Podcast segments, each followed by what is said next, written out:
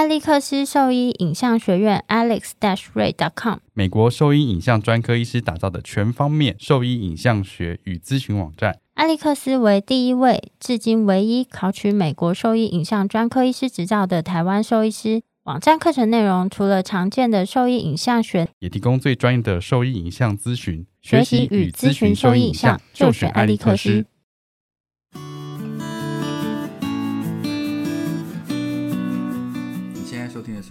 Talk 超级好兽医的闲聊时间，我是兽医师林哲宇 Steven，我是兽医师肖慧珍，在这边我们会用轻松谈论的方式，带给大家一些简单而正确的小动物相关资讯。也会和大家分享一下兽医师日常发生的有趣事情。你要我补是不是？没有，我有时候就是会突然断片。什么呆的颜色？你，但你接的很好，我觉得很棒，默契十足。你刚刚是，你刚刚是看到我呆掉？对，我想说你干嘛？没有，我就是刚刚突然忘忘记了，特地把这个话丢给我讲要干什么？没有，但我觉得你接的很棒，很好。嗯，怎么说也做了三十几集了，也是也是也是没错。好，那我们今天稍微闲聊一下。就我男朋友最近就跟那个国家队去印度参加脚力比赛，我觉得这很酷哎，很酷。没有，但是你你知道吗？其实我一直没把脚力比赛跟我的冠军女儿连接在一起。虽然我看过摔跤啊，我有看过我的冠军女儿，但是我不晓得我的冠军女儿里面是写 wrestling 吗？我没有没有特别注意，但脚力我我一直以为是另一个比赛，我不晓得是同一个。嗯，然后不然你以为是什么？反正我比较力气大这样子吗？没有，我就那个是火。我 我就我就是很困惑啊，然后然后我就觉得很奇怪，为什么那个电影不叫我的脚力女儿，这样我马上就连接在一起？那样谁要去看啊？你告诉我谁要去看？我就说这样我怎么会知道？刚跟宁是在聊到他们去比赛的事情啊，我的脚力女儿。我的脚力女儿 难听，哪会？你这样就马上知道这个是这个比赛。我的脚力女儿她没有赢啊。哦，对对对，重点是 要冠军脚力女儿，烂死了。不是我对这个，然后我后来就想到啊，吴一农，吴一农以前大学都参加脚力比赛，他的身材好像适合。他就是为了那个参加脚力比赛，所以他就有在锻炼，然后所以他才能。在那个情况下，把伯恩就抬起来。哦，是哦，我没有看那一集哎，其实我没有看那一集。嗯，我后来他没有把他压在地上，没有，他把他抬起来，然后摔在地上吗？还没有摔，没有摔，就只是把他抬起来。但是我就想说，哦，这样连接性我就懂了。哦，嗯，就是这个比赛。然后重点是前前一天他就跟我说，哦，他们要去参加比赛，然后就过没多久，他跟我说，哎，比赛结束了。然后我想说，多久？很快，大概几分钟。没有很久，我就想说，就是没有没有多久，怎么？然后因为我觉得想说，在那个电影面不是有三个回合嘛，就是看看每个回合得几分这样子。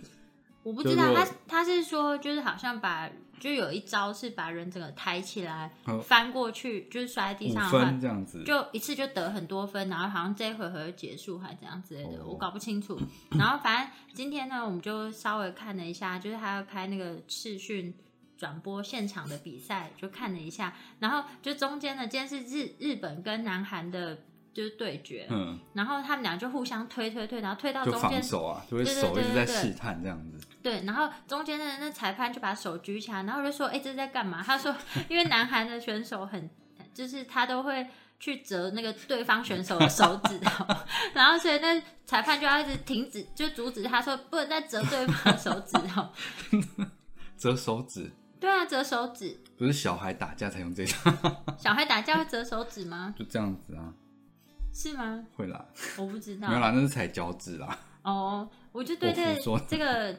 这个比赛就不是很了解啊。哦，我觉得很有趣。我以前其实，在看那个电影之前，我记得以前奥运有，可是不会特别想看。嗯。但是看完那电影之后，其实就就会停下来稍微看一下，因为比较看得懂啊，因为它里面有解释它那个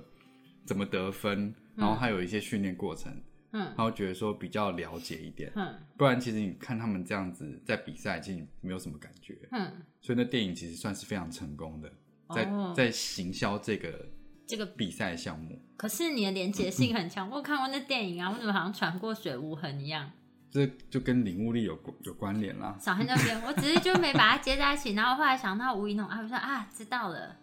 吴一农，好好，至少你。对我终于把它接在一起了。对于帅哥的连接性比较高一点。对，比较高。好嗯，那大概是这样子，对，我觉得这是比较有趣的事情。蛮好玩的啊。嗯，然后，哎、我觉得印度啊，真的，因为其实我以前大概十哎，等下十几年前有去过印度旅游一次，嗯，然后，但我那时候是跟旅行团啦，因为也不可能自己去，有点危险，二十岁的时候，差不多对。嗯然后就是跟旅行团去，然后我那时候觉得印度其实是一个就是观光景点都还蛮漂亮的地方，但是他们就是就算在大都市里面，它的贫富差距是非常非常大的。哦，现在应该差不多吧？现在贫富差距还是非常非常大。对啊，很我没有去过印度，哎，啊，我没有去过印度。印度其实我也不知道怎么可。是你这么容易水土不服，你在那边不是拉屎吗？你说没有？我跟你讲，我到那边没有拉肚子，但我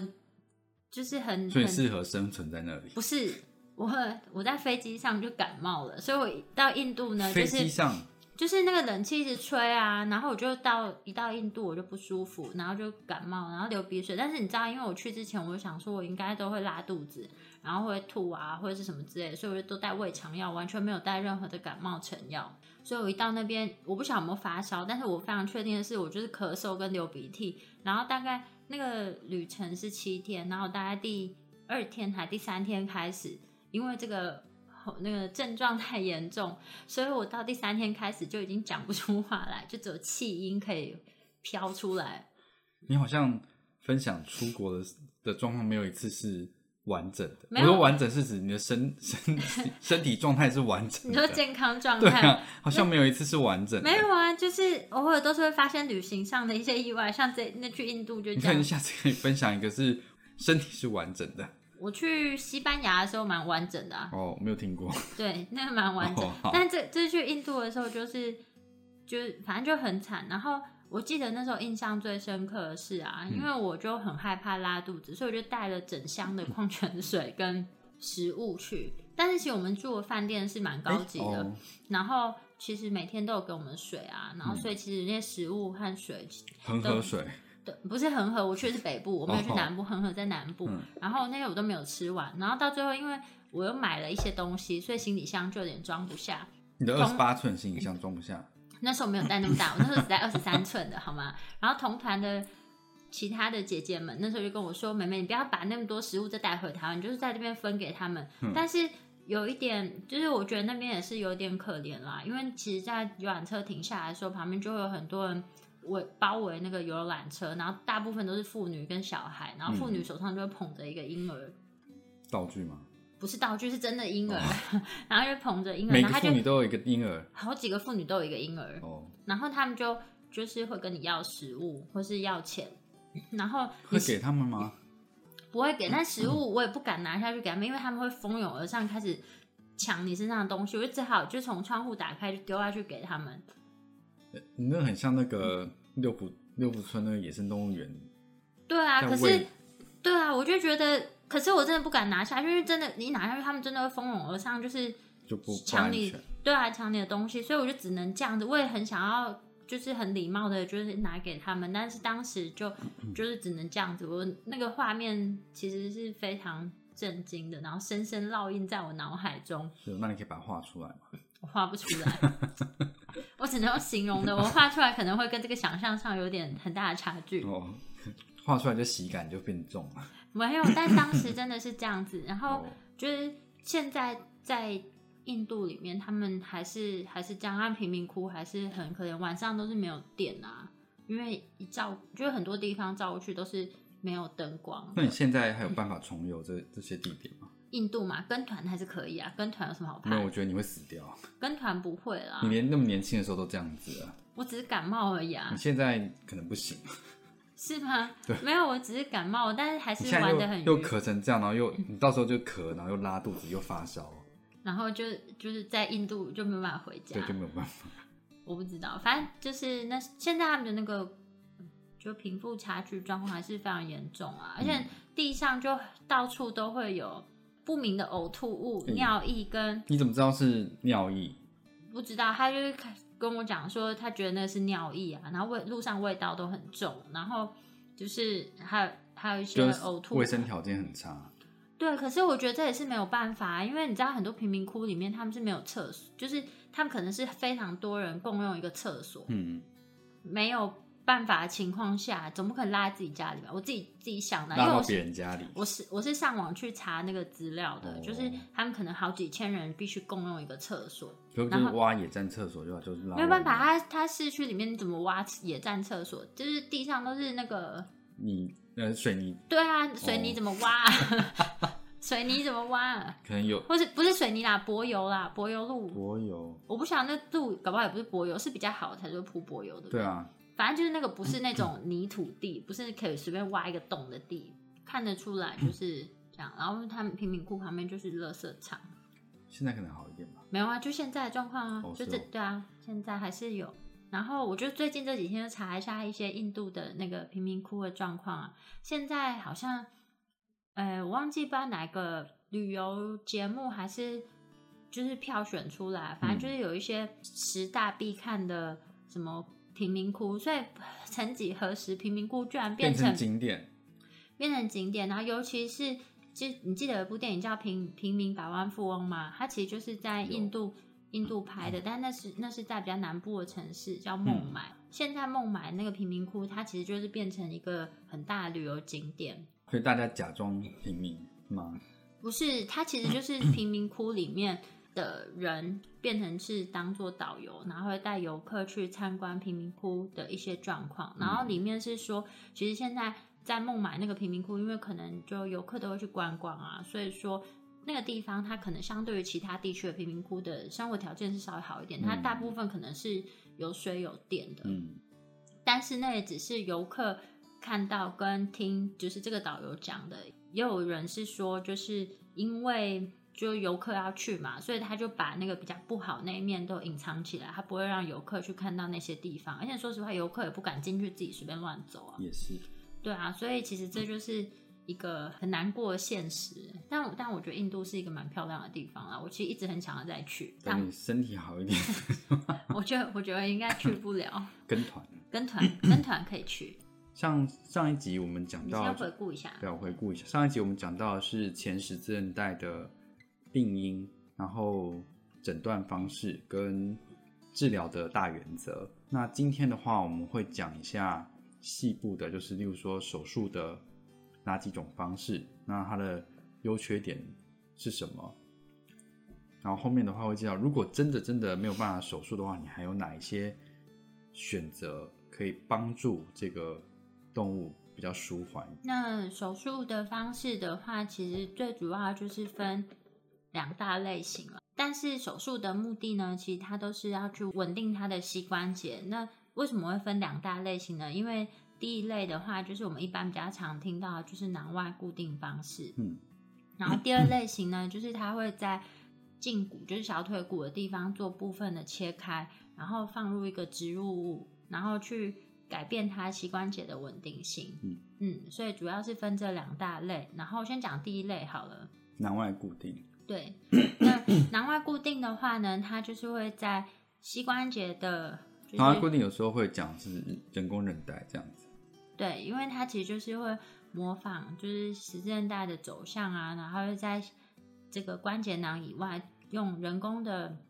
呃人工的线材，线材然后它去做模仿十字韧带的走向，但它并不是重建十字韧带，因为正常十字韧带它是在关节囊内，但这个是在关关节哦关节囊外，关节囊外，突然刚才有点打结，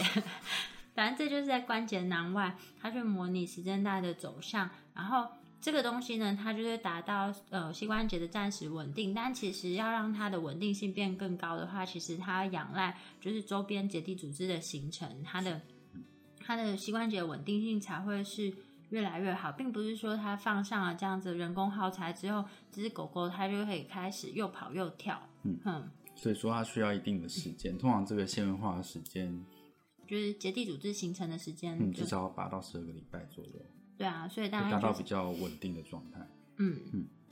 所以至少也是两三个两三个月，它是就是要比较严格的限制它的活动。嗯然后那另一种方式呢，就是刚刚提到的，就是它会在胫骨，就是就是小腿骨做一些切开，然后根据不同的切开方式呢，它其实就有不同的手术名称啦。嗯。然后比较常见的，现在最常听到的就叫做 TPLO，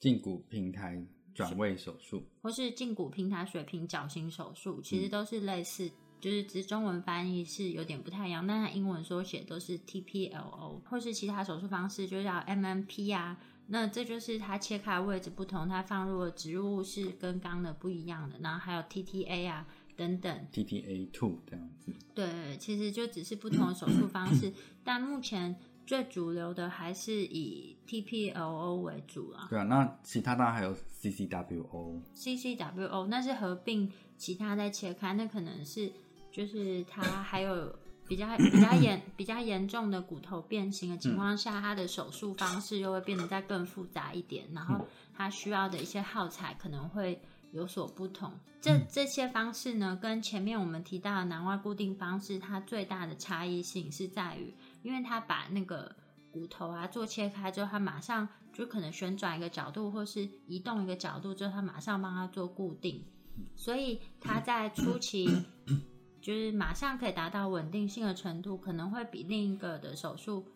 快速很多。快速比较多。嗯但是因为这个都还是有做到骨切开，那这骨切开的部分它愈合其实也都会需要时间。至少八周的时间。对，所以其实这两个手术方式呢，它其实都会需要初期是严格限制运动，但差差异性是在于，就是当稳定性达嗯、建立之后呢，就是他们可以开始恢复正常活动。所谓正常活动，并不是说他跑跳，而是它是可以有限度的让他做一些，比如说牵着绳子让他落地去走路啊，或什么之类的。嗯，正常活动的时间。那第二个这种骨切开方式，它可以达到这样正常活动的时间，可能相对来说是比较短的。那个骨切开这部分啊，大概是手术完之后的呃一到两周的时间，它其实负重就会好蛮明显的，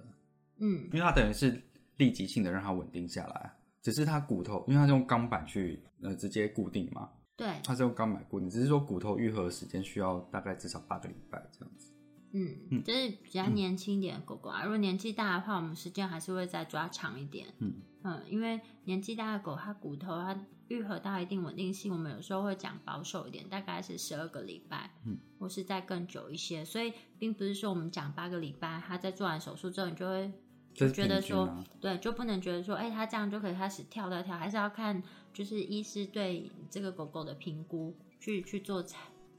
对啊，所以我们嗯在每手术完之后的大概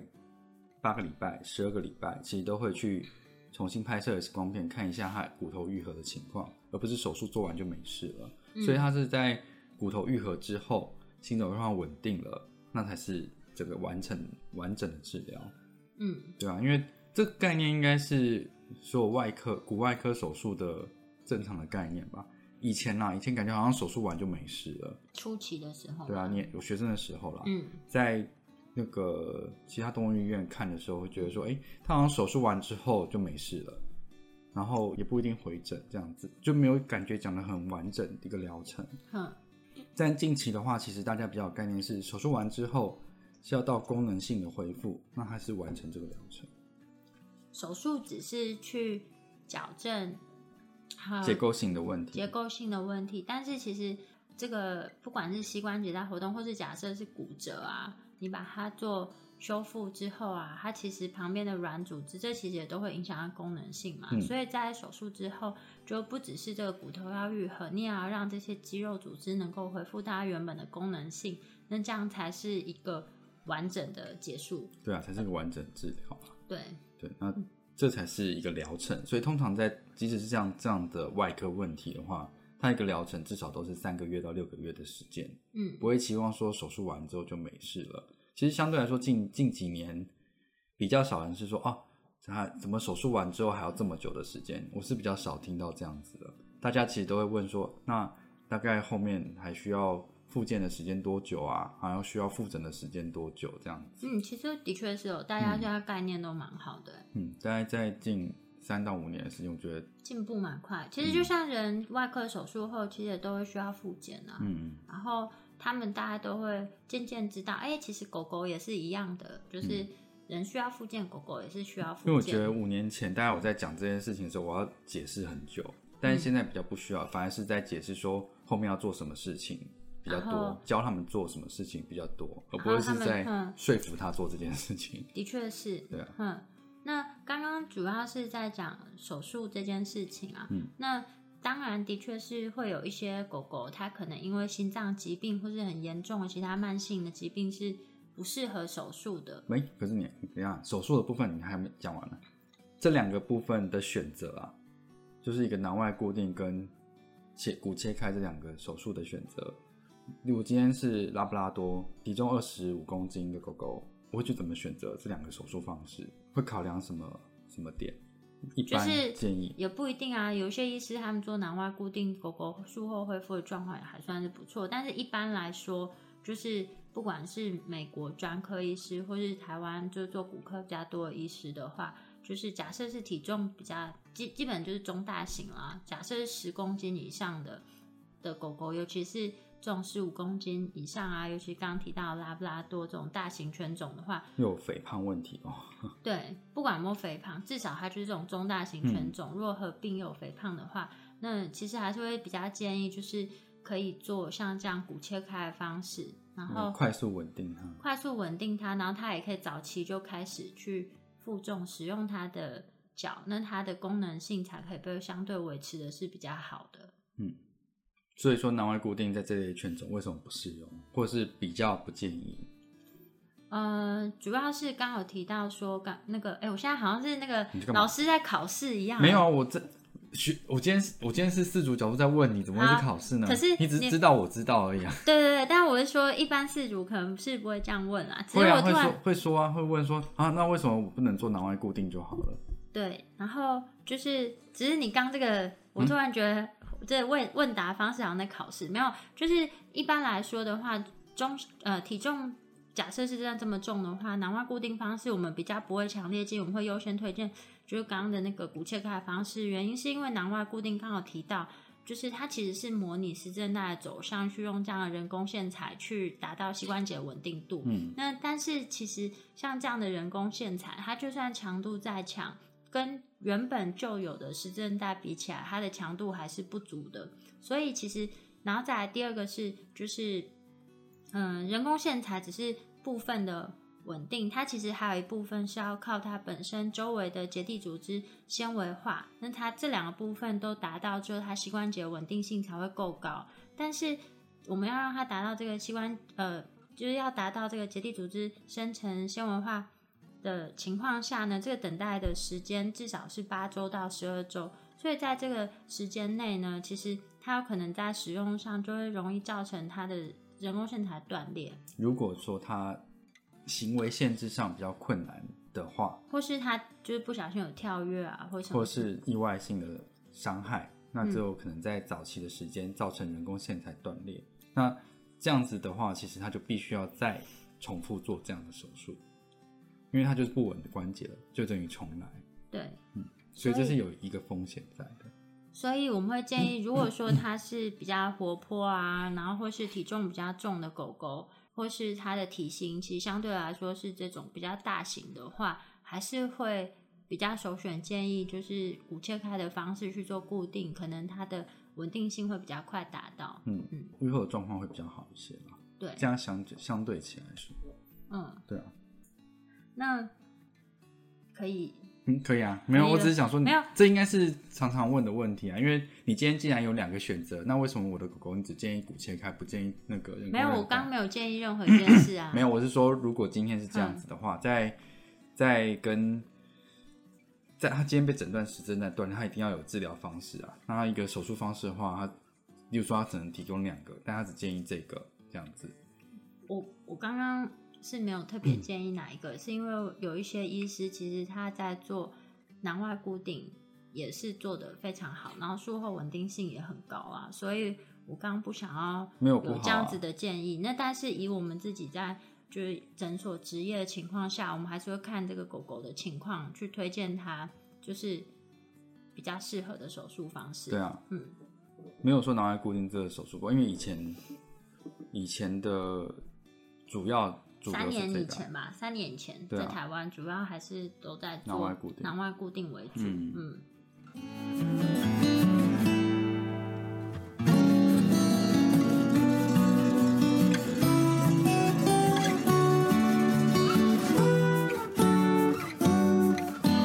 然后，那刚刚有提到说，如果因为经济因素啊，或是狗狗有其他比较严重的疾病，没有办法进行手术治疗的时候呢，就是你有什么样的选择可以去做？嗯嗯，其实我们 通常我觉得经济因素不是最主要的啦，我觉得最主要的都还是因为他可能有严重心脏病啊，或是还有非常严系统性的疾病，嗯，严重的那个系统性疾病啊、慢性病啊，那无法承受麻醉这样的风险的话，那他其实他有什么样的替代方式方式可以去治疗这个问题？嗯，我觉得稳定，因为它的稳定性还是需要一定的时间才有办法达到嘛，所以一个是大概可以用可以用外在的方式试着让它稳定，嗯就是例如说你可以用克制的东克制的一些辅具，让它达到帮助它稳定。我觉得它一定不可，它一定是不可能像手术一样让它让它完全这样稳固下来，但是可以达到相对来说多一些保护在。然后在这样的时间内，呃，例如说三个月的时间，或者是更久的时间，让它达到纤维化之后有一定的稳定度之后，再慢慢去做训练。那这样子会比都不管它来说要要好得多了。因为嗯都不管它的话，大概就是一个这个稳定可这个稳定度会不会出来不一定。然后再就是骨骨外骨头呃肌肉的部分，其实在这段时间一定会萎缩掉。嗯对啊，所以这只肢体的功能性来说，在后续会变得非常差。然后再就是关节炎的部分，可能在这段时间如果没有好好限制或控制的话，其实会变得非常严重。嗯。所以整个功能性跟生活品质都会受到影响。嗯，所以其实当不能手术的时候啊，你的选择虽然它就是我们通常会称它为是保守疗法啦，嗯。那保守疗法它其实不是只做一件事情，嗯，它其实是会综合刚刚林医师提到这几件事情，目的性呢就是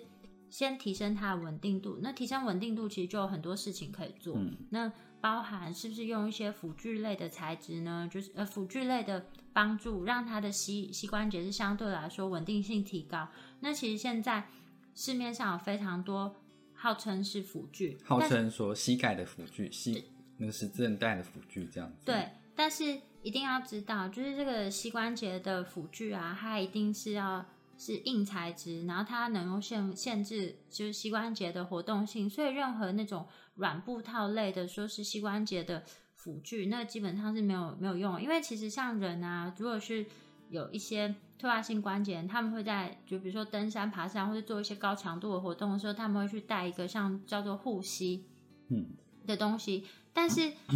但是这个东西它的保护性是非常有限的，原因是因为就是人啊，他是第一个，他这个穿护膝的人，我想他时韧带基本上应该大部分是没有断掉的。嗯然后第二个事情呢，是人他是直立式的动物，所以说我们在站立的时候，时韧带其实是不会承受，就是这个时韧带对我们来说的功能呢，不会像动物来讲是这么。相对来说是这么大的，因为嗯当动物它失去时韧带的这个拉扯力量的时候，它只要嗯在活动的过程中，其实它的小腿骨是会一直有一个力量是往前跑的。嗯，所以说你今天如果只用一个像是软布套的材质去包在他的那个膝关节外，你要说哎这个就可以让他膝关节的活动稳定下来，基本上是不可能的。完全不可能啊。对，所以就就有点像是他这个地方在晃，你就是穿一个比较厚的裤子把它没有用。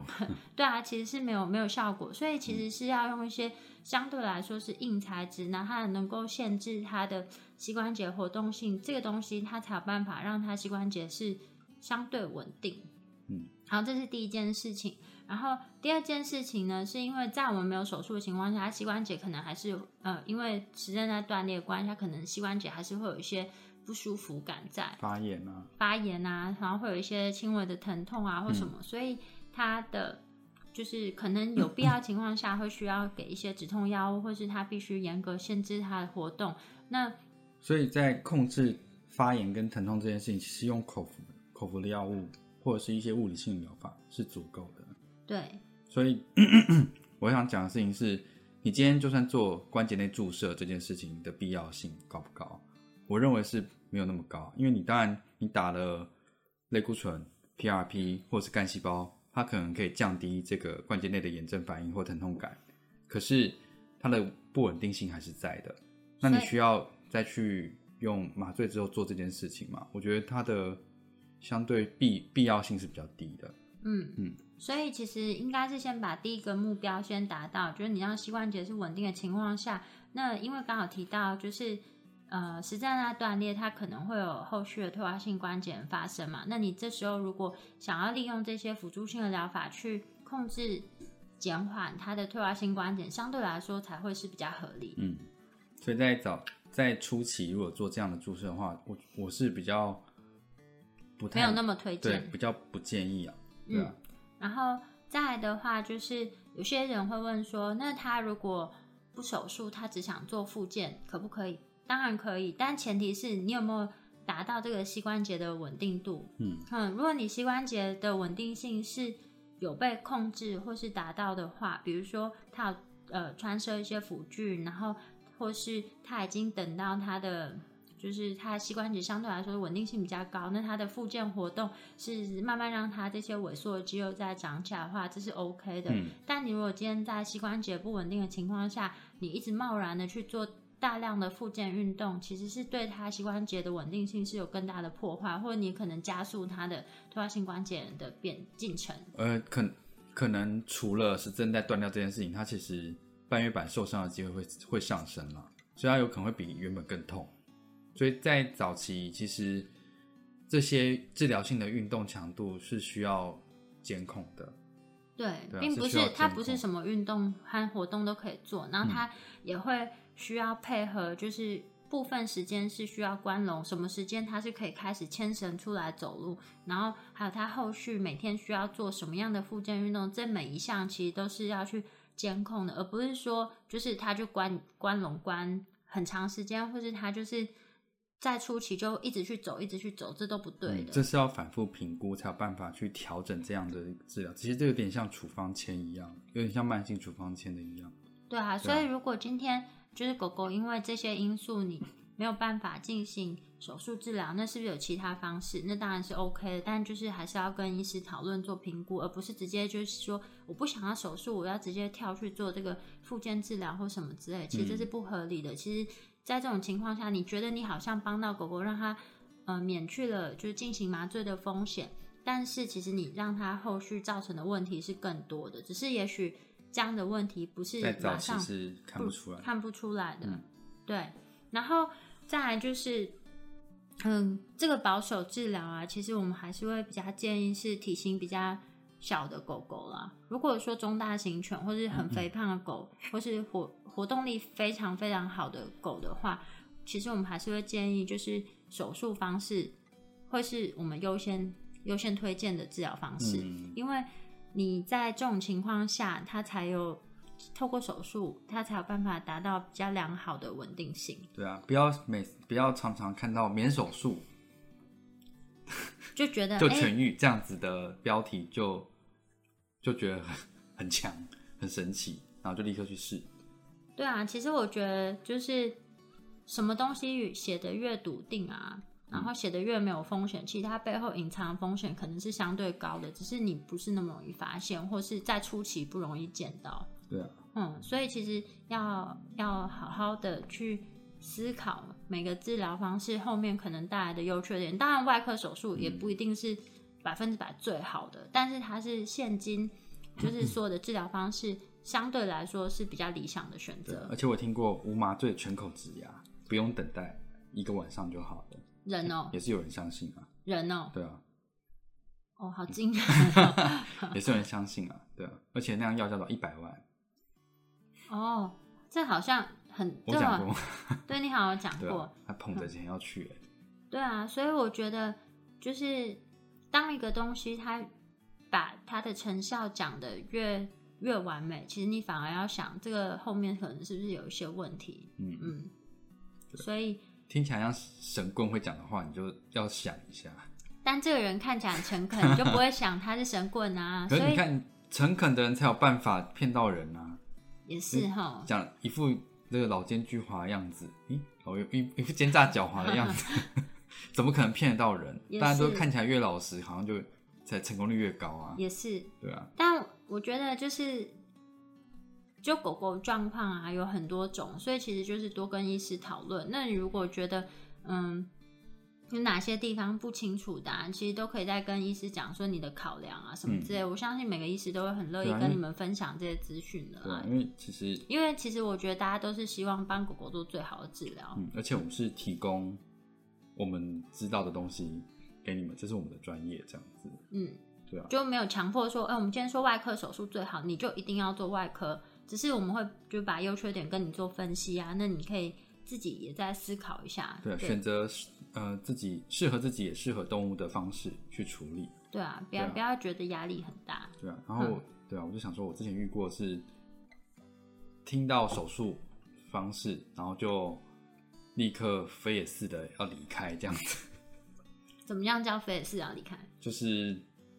一直往外，一直就是心一直往外跑这样子，然后也没有想要问说这个这个手术的风险啊，或后续怎么样。其实你都已经付钱进来咨询了。为什么不好好利用这段时间去了解这些事情？因为我没有说，我们没有说你进来就必须一定要花手术费，逼你一定要立刻做，没有这么 没有这么强强制这样子。那你为什么已经花了钱进来做诊断了？其实你可以好好的问问题，然后去了解这个状况，然后再去考量你们需要什么样的治疗。嗯对啊，不要一听到手术就立刻飞也似的想要离开这样子。嗯嗯。然后，因为今天提到的东西啊，相对来说我觉得比较困难一点啊，比如说囊外固定方式啊，还有 TPO。那但是其实这些我们目前是没有一个文章写写哦，到手术吗？嗯，手术我们好像没有写那么细的。哦，手然后术对啊，然后但是其实这个蛮多医医院的医师他们都有分享啊，所以说你只要上网查这两个手术方式的话，其实我看到有蛮多医师，不管是影片啊或者文章内容，都把这个手术的就是优点啊，嗯，就是还有它执行方式都写写蛮清楚的。嗯然后所以如果说有兴趣的话呢，这部分就可以直接上网搜寻这。这个手术方式，嗯，我想应该都查到。那我们之后就有时间会把这个手术方式再在网站上补齐，这样。好啊。好，那林医师帮我们做个总结。好，那我们今天就是